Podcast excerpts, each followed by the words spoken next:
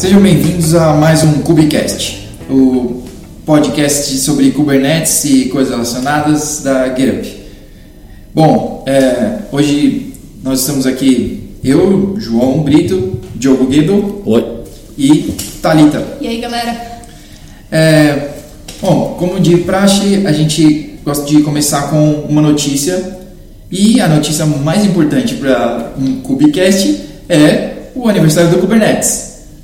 E, mas acho que uma notícia que chega a ofuscar o aniversário do Kubernetes é o prêmio que o Kubernetes ganhou na OSCON sobre é, de Most Impact Award, né? que é o, o projeto com maior e mais rápido crescimento da história e que realmente a gente pode ver isso. Não precisa ser fã do Kubernetes para saber que ele está mudando o setor, ele está mudando o TI.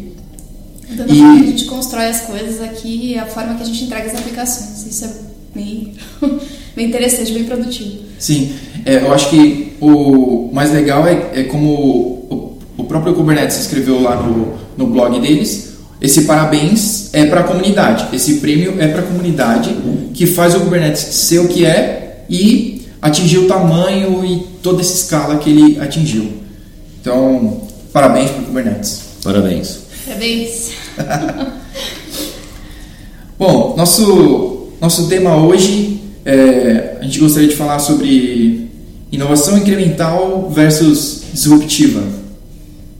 E se você está realmente precisando de toda essa mudança e tudo isso. Eu acho que mais, mais no sentido de será que a gente precisa de mudanças drásticas na nossa operação, na nossa infraestrutura, na nossa arquitetura, na forma como a gente escreve as nossas aplicações? Será que às vezes uma inovação incremental eh, já não seria suficiente para fazer melhor uso do nosso tempo? Ah, o João compartilhou essa semana um, um, um artigo que saiu no The New Stack falando sobre mini serviços como uma alternativa mais realista aos microserviços, né? Eu até separei uns trechos aqui, João, ah, onde o cara fala que no final realmente não importa se tu está fazendo micro, mini serviços ou monolítico. Ah, importa é no impacto que está tendo as tuas decisões de arquitetura, né?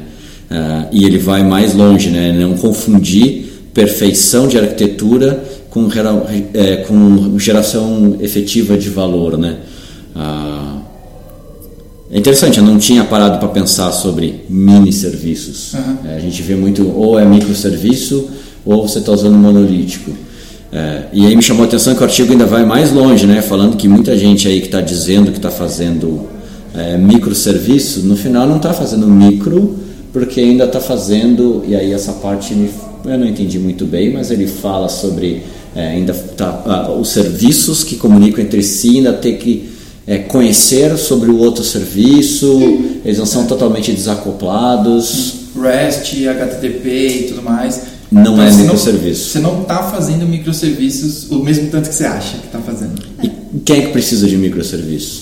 Tirando Netflix. É, eu não sei. Acho que fora o pessoal do Netflix que está escutando a gente, você não, não é o Netflix. De repente você não tem os mesmos problemas de escala, as mesmas dificuldades que o Netflix tem. Provavelmente. Acho que cabe muito é, saber o que você tem, o que você precisa atacar e o que você precisa entregar no final. E como essas coisas se comunicam. É, não adianta só utilizar algo só porque está na moda, ou porque está todo mundo utilizando, ou porque todo mundo acha isso bacana. Não existe um conceito, uma bala de prata para todas, ah, todos os problemas nesse caso. É, Eu gostei muito de uma frase, é, Diogo quase comentou ela, mas é do Garrett Ross, e é não confunda perfeição arquitetural com valor para o negócio. Exatamente. É, eu gostei muito assim porque às vezes a gente quer quer fazer aquela arquitetura no estado da arte e tudo mais E a gente não para para se perguntar por que, que eu tô indo tão longe. exato e, e a gente volta naquela naquela regrinha parece bobagem mas dos 80 a 20 será que os 80% que você vai conseguir já não vai ser uma mudança muito grande e já vai ser você vai chegar muito próximo dos resultados e já vai ter bastante mudança, já vai ter bastante é, ganho com esses 80%? Será que precisa andar, fazer outros 80% de esforço para atingir aquele 20% que faltava? Né? De fazer microserviços de verdade, by the book mesmo, com mensageria, é, com tipo ninguém se conhecendo, exatamente como o Martin Fowler descreve. Como manda a regra. Então, é, o, o, o, artigo ainda o artigo ainda traz né, essa questão de é, ele mostra inclusive um gráfico de complexidade, né? Uhum. É, que, é, quanto mais na direção dos microserviços, mais complexidade. Quanto mais na direção, por exemplo, do monolítico, menos complexidade. Ah, é, outro ponto que o artigo explora, e, e não é porque ele explora, isso acho que é bem conhecido de todo mundo, é que ah, quando a gente está construindo um produto novo e, e, e, que quer validar ele no mercado antes de realmente botar as fichas ali, começar a pensar em escala, em, em, em milhares de usuários, é, o caminho mais rápido para fazer isso é construindo realmente um monolítico. Né? Constrói um monolítico, valida e aí vai para frente. Se isso for para frente, aí sim para, reestrutura e, e, mexe na arquitetura com os aprendizados. Porque às vezes a gente começa a pensar no produto desde o dia 1, já dentro de uma arquitetura de microserviços. A gente descobre ao longo é, do caminho que o produto não é bem aquilo que a gente pensou no início. A gente começa a ter que alterar ele e aí ele está todo desenhado uma arquitetura super complexa e aí parece que as de nossas decisões de produto, que são decisões, eu não queria falar de negócio, mas é, a gente não quer soar corporativo, né? Mas, ah, mas as decisões ligadas às funcionalidades, aquilo que o usuário realmente vai consumir, elas começam a ser tomadas. É, parece que as, parece que a gente está tentando encaixar essas peças nas peças das decisões de arquitetura que a gente tomou de microserviço, né? E aí acho que a gente adiciona mais complexidade, fica mais difícil de tomar essas decisões, mais difícil de mudar o nosso software. Ah, eu acho que no momento inicial o monolítico às vezes parece ser a melhor solução, desenvolve super rápido, publica super rápido uh, e essas decisões de arquitetura parece que o ideal é que realmente elas venham é, mais adiante. É, porque microserviço é uma coisa extrema, né? Ele é uma coisa extrema, ele é uma coisa para poucos. Eu acho que para a maioria dos casos é, a gente precisa de um modelo que é, sirva fiquei redundante agora, mas que sirva a maioria das pessoas. Eu acho que o modelo de. de é, não vou defender o monolítico, né, obviamente, mas parece que esse modelo de mini serviços parece ser algo mais factível. É, eu, eu acho tem uma tem uma historinha, é, eu não sei o quanto ela é verdade, tudo, mas é só uma alegoria de que teve um pessoal que quis desenvolver uma caneta que escrevesse sem gravidade, enquanto outros escolheram usar o lápis. Então, até onde você realmente precisa daquilo? Tem que ser essa solução, tem que ser nesse caminho aqui. E porque às vezes se você já toma a decisão de que tem que ser aquela arquitetura, tem que ser aquilo, aí você vai adaptar todo o resto porque você já tomou aquela decisão. Então, às vezes realmente está querendo encaixar o negócio na arquitetura, na tecnologia, enquanto o, deveria ser o contrário. Você deveria tipo ter uma solução e aí, como a tecnologia vai alcançar aquela solução, então aí você desenha tudo Sim, aquilo. Né? começa de trás para frente. É. Uma coisa que eu acho bem interessante também no artigo é que ele fala dos mini serviços serem compartilhados e tal, e que no caso dos microserviços não, mas assim, eu acho que muita gente já utiliza o mini serviço meio que sem saber, sabe? Sim. é aquela coisa ali funcionando, achando que está fazendo microserviços e está ali numa estrutura um pouquinho diferente do que está planejando ou que está pensando que está fazendo. Acho que quando a gente entra nesse ponto que é meio que, ah, vou matar uma formiga com uma bala de canhão, né? Sim. Uh, eu lembro de um tweet, acho que já faz mais de um ano isso, eu não lembro quem foi que fez, mas falava sobre, pô, se você quer só rodar um WordPress, talvez você não precise subir um cluster Kubernetes para isso. a gente vê, a gente vê bastante gente buscando Kubernetes, obviamente eh, trazendo para o contexto de Kubernetes, né, já que nós estamos falando do, do Kubecast. Kubecast. Ah, a gente vê ah, saindo do mini serviço versus microserviço e a gente vai compartilhar nas notas ah, algumas alguns quotes aqui, algumas eh, menções que a gente fez e também o link do artigo. mas trazendo para o mundo de, de Kubernetes, a gente vê às vezes eh, que as pessoas tendem a complicar demais, né? Eh, precisa, se tomou a decisão que precisa de um Kubernetes para rodar as aplicações por todas as vantagens que ele traz de eficiência, de agilidade, de resiliência, ah, enfim, de integração do pipeline, ah, economia de recurso, melhor orquestração, enfim. É, aí escutem nossos outros podcasts sobre por que usar Kubernetes.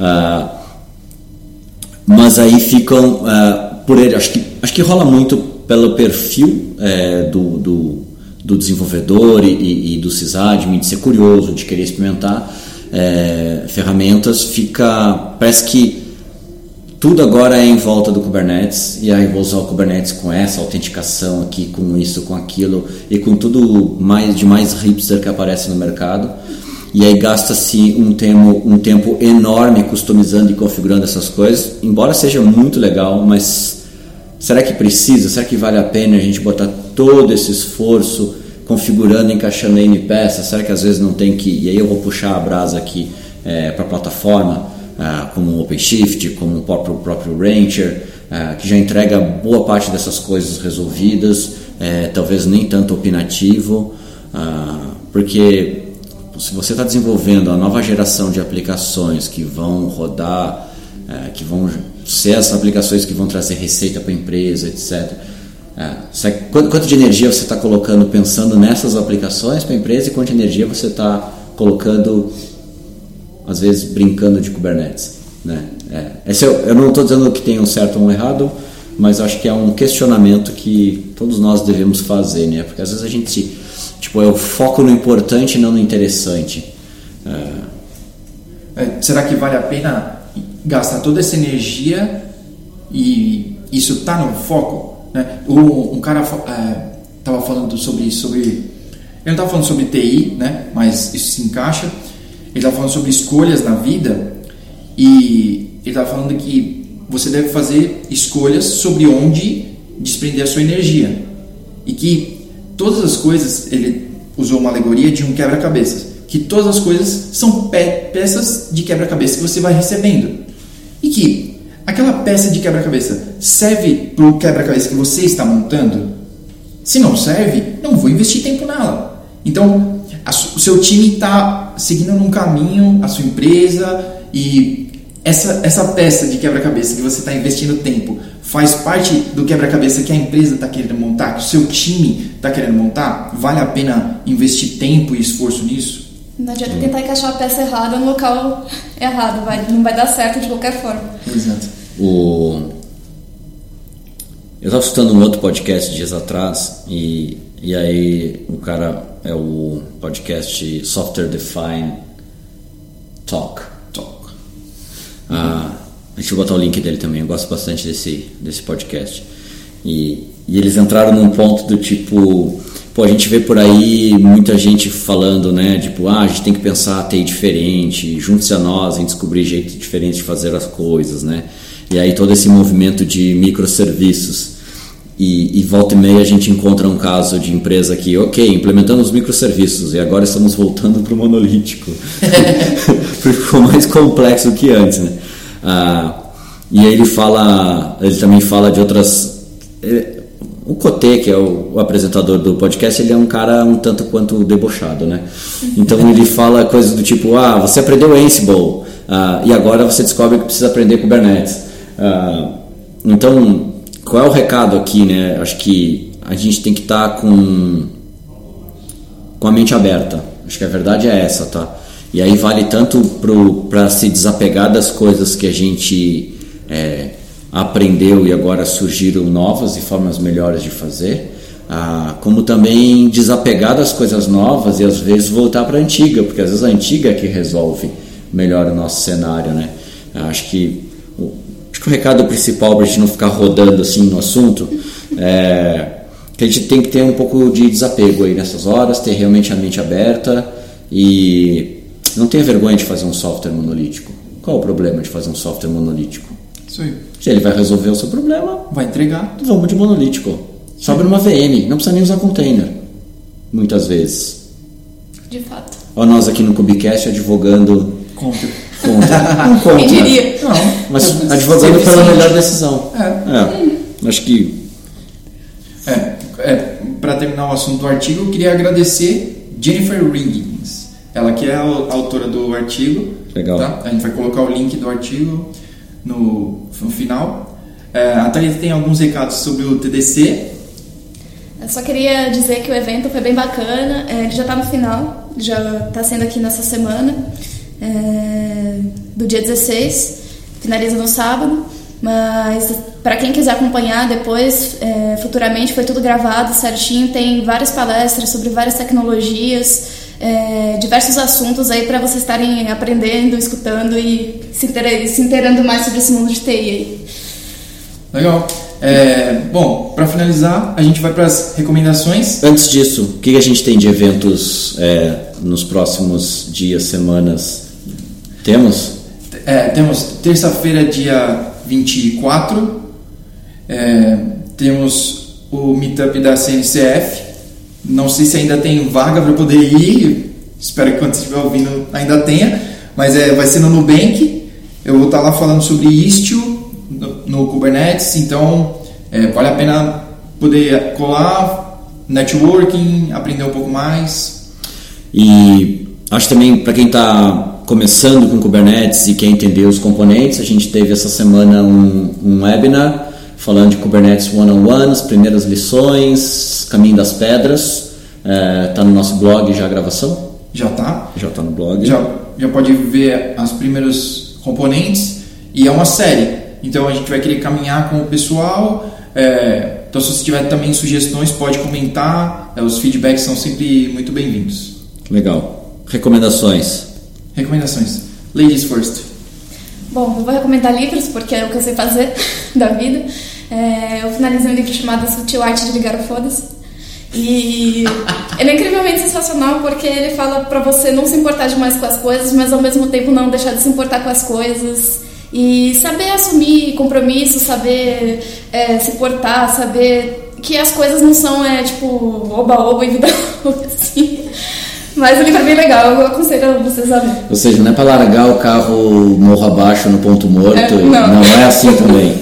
Exatamente. Tá, tá, tem que ter um pouquinho de controle. Liga o foda-se, mas nem tanto. Nem tanto assim. Tá bom. Por Vai. isso eu o arte.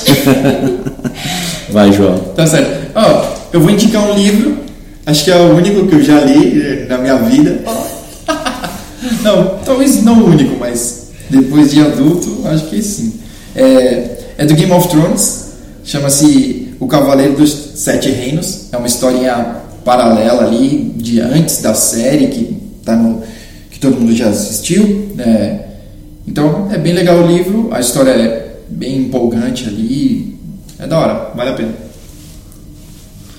Minha recomendação da semana, eu, eu vou recomendar, não recomendo, eu vou recomendar com uma pitada de uma pitada de dúvida. Porque eu ainda não descobri, eu estou intrigado. É uma série, eu estou intrigado pela série, mas eu ainda não consegui determinar se ela é boa ou não, se ela vai ter futuro ou não. Que é a série Legion, que tem no Netflix. Uh, eu não consigo entender na série até onde eles estão viajando a maionese ou aquilo é, ou eles estão realmente no mundo real. Ah, é uma série um tanto quanto intrigante, mas eu não consigo dizer ainda se ela é boa ou não. Ah, então fica a recomendação e a pergunta para quem já viu, está vendo já há mais tempo, vale a pena continuar ou não vale? Eu estou no quinto ou sexto episódio, eu acho, da primeira temporada. Eu não sei ainda se ela é, se ela é boa. Descobriremos. Mas ela é intrigante, no mínimo. Beleza. Bom, a gente termina o nosso Cubicast por aqui. Agradecemos você que está ouvindo. Assine uh, o nosso podcast para você receber sempre todos os episódios. Acesse nosso blog, blog.gearupcloud.com. Sempre tem novidade por lá. E a gente se vê no próximo. Até mais. Até.